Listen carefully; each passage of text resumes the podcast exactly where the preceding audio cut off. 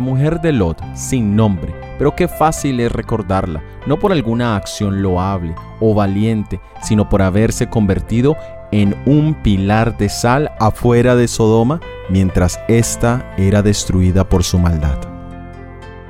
Hoy miraremos de cerca la ilustración espiritual de la mujer de Lot y las lecciones para nuestro tiempo presente en relación con la salida al campo. Somos Oscar y Magnolia Oviedo, bienvenidos al análisis bíblico para esta semana, comencemos.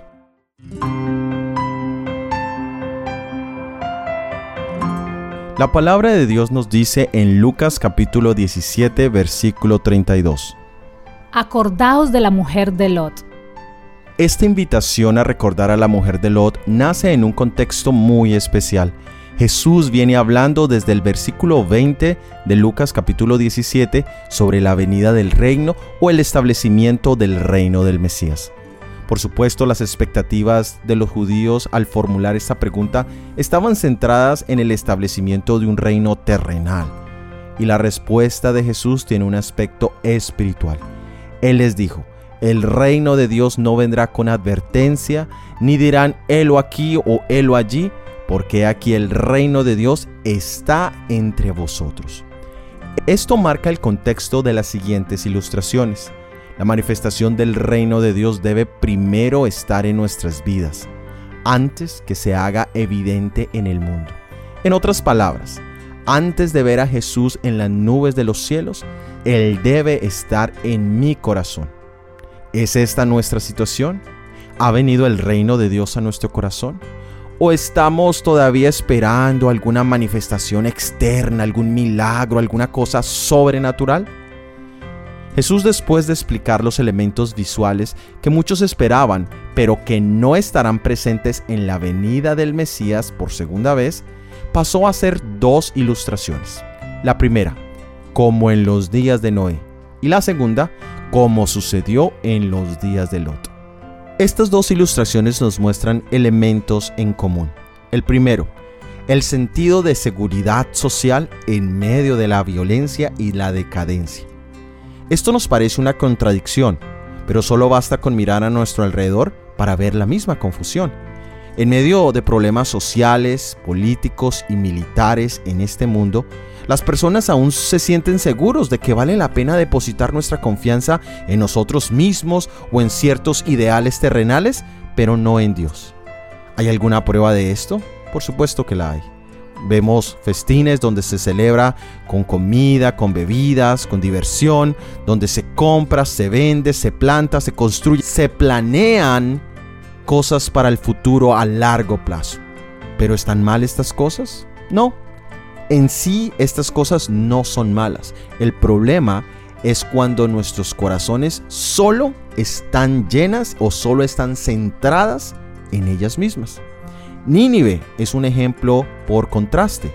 Es decir, cuando ellos se dieron cuenta de su situación, ellos buscaron a Dios en ayuno y en arrepentimiento.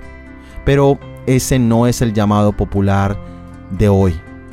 El rechazo a Dios es prevalente y esto mismo era común tanto en los tiempos de Noé como en el tiempo de Lot. Y el segundo elemento en común de las dos historias es el control absoluto de la sensualidad o de la carnalidad.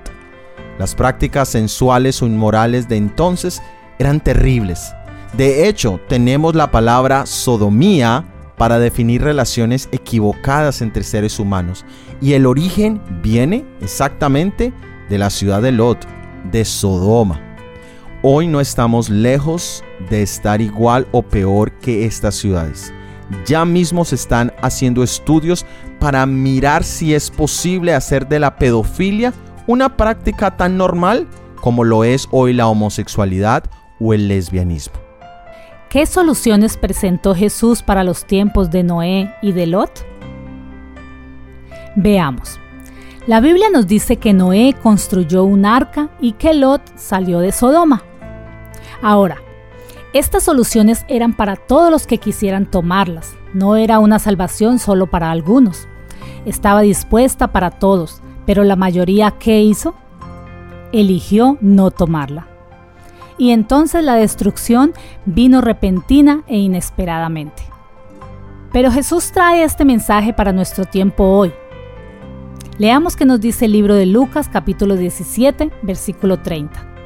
Así será el día en que el Hijo del Hombre se manifieste. Las condiciones del tiempo de Noé y del tiempo de Lot son las mismas que se presentarán antes de la segunda venida de Jesús. Hoy las vemos por todas partes. ¿Cuál es la invitación para nosotros hoy, querido hermano, querida hermana que nos escuchas? Entrar en el arca y salir a Zoar. Pero no podemos perder tiempo para tomar estas decisiones. Y es en este contexto que se nos invita a recordar a la mujer de Lot.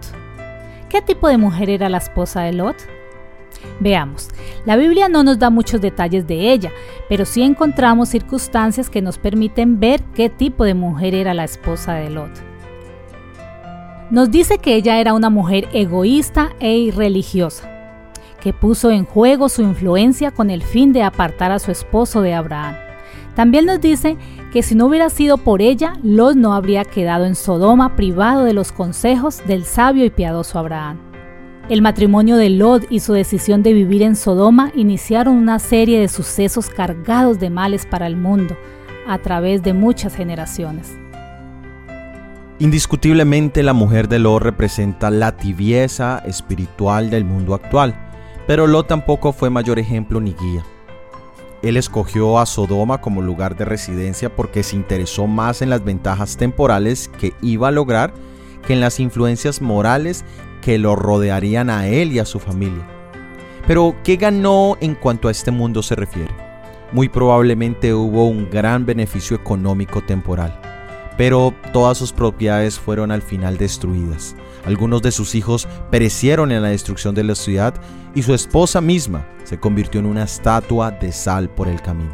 Es decir, Lot logró salir, no miró para atrás, pero es muy probable que Sodoma siguiera viviendo en su corazón.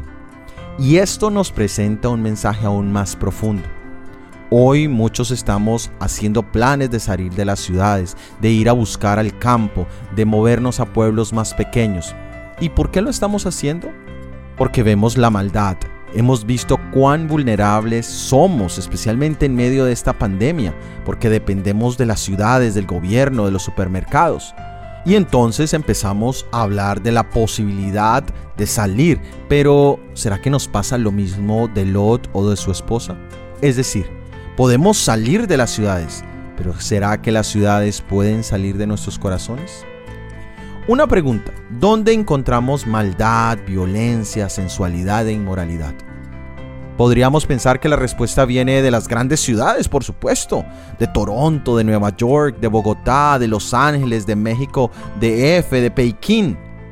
Pero no, mis hermanos, hoy podemos estar fuera de estas ciudades, pero en el Internet estamos expuestos a esos mismos males y aún hasta más. Es decir, que desde la comodidad de nuestra finquita o de nuestra casa de campo podemos seguir viviendo en la Sodoma espiritual. Y no con esto quiero minimizar los peligros de la ciudad, no de ninguna manera, ni tampoco quiero minimizar los beneficios del campo. Sin lugar a duda, el ambiente de la ciudad es pésimo.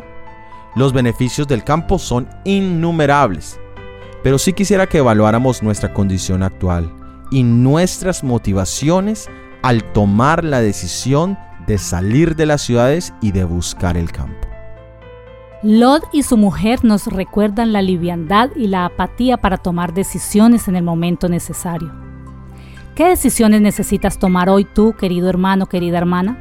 Por ejemplo, hoy podrías dejar que el reino de Dios venga a ti. Podrías hoy ir más a la palabra de Dios y menos a Facebook, a YouTube y a las redes sociales. Podrías dedicar más tiempo a la oración, que a hablar con otras personas de tus problemas o de los problemas de otros. Hoy puedes decidir entrar al arca de salvación. ¿Cuánto tiempo llevas tú siendo simpatizante? ¿O cuánto tiempo llevas tú siendo miembro nominal? Hoy podemos, queridos hermanos, sacar a Sodoma de nuestro corazón, porque de lo contrario nos puede pasar que salgamos ahora mismo de las ciudades, Pero igual que Lot y su esposa, nuestros corazones aún se aferren a las ciudades. Corremos el riesgo de rebelarnos contra Dios porque sus juicios arrastrarán a nuestros seres queridos que no se preocupan por su salvación o porque perderemos el fruto de nuestro trabajo.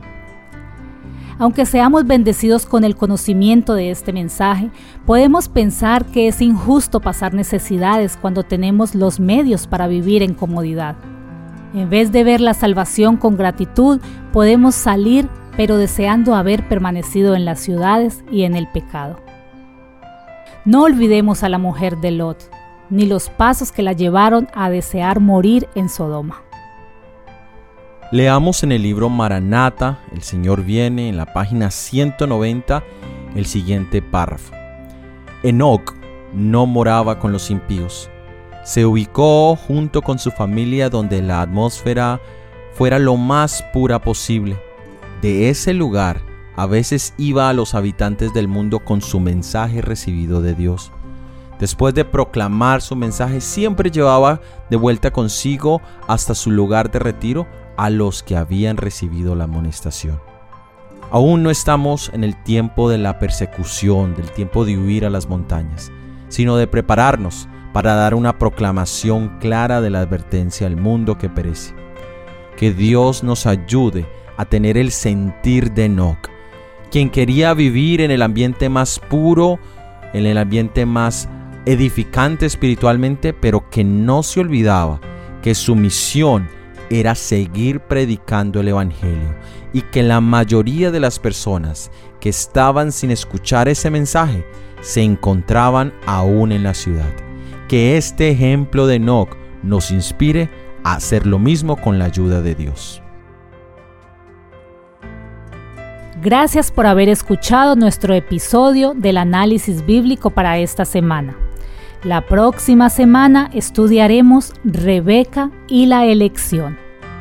Si ha sido de bendición y quieres ayudarnos a la proclamación de este mensaje, por favor, compártelo, déjanos sus comentarios y opiniones en cualquiera de las plataformas donde nos escuches. Todo ha sido producido por el Ministerio One for Seven. Que Dios te bendiga. Amén.